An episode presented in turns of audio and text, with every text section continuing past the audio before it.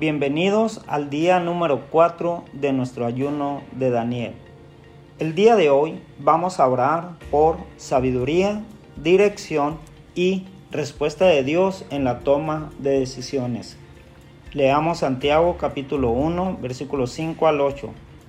Si alguno de ustedes no tiene sabiduría, pídasela a Dios. Él se la dará a todos en abundancia, sin echarles nada en cara. Eso sí, debe pedirla con la seguridad de que Dios se la dará, porque los que dudan son como las olas del mar que el viento lleva de un lado a otro.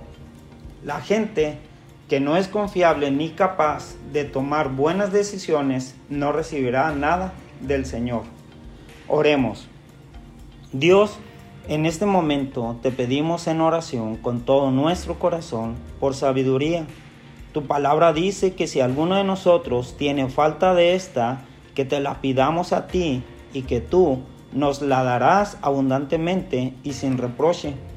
Estamos creyendo, Dios, que la obtendremos porque tú cumples lo que prometes.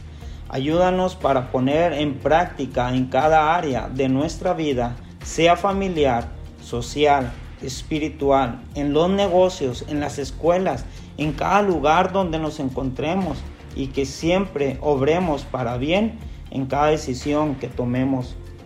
También te pedimos por dirección para ir por el buen camino que tú nos has trazado para cada uno de nosotros y que al final podamos cumplir tu voluntad.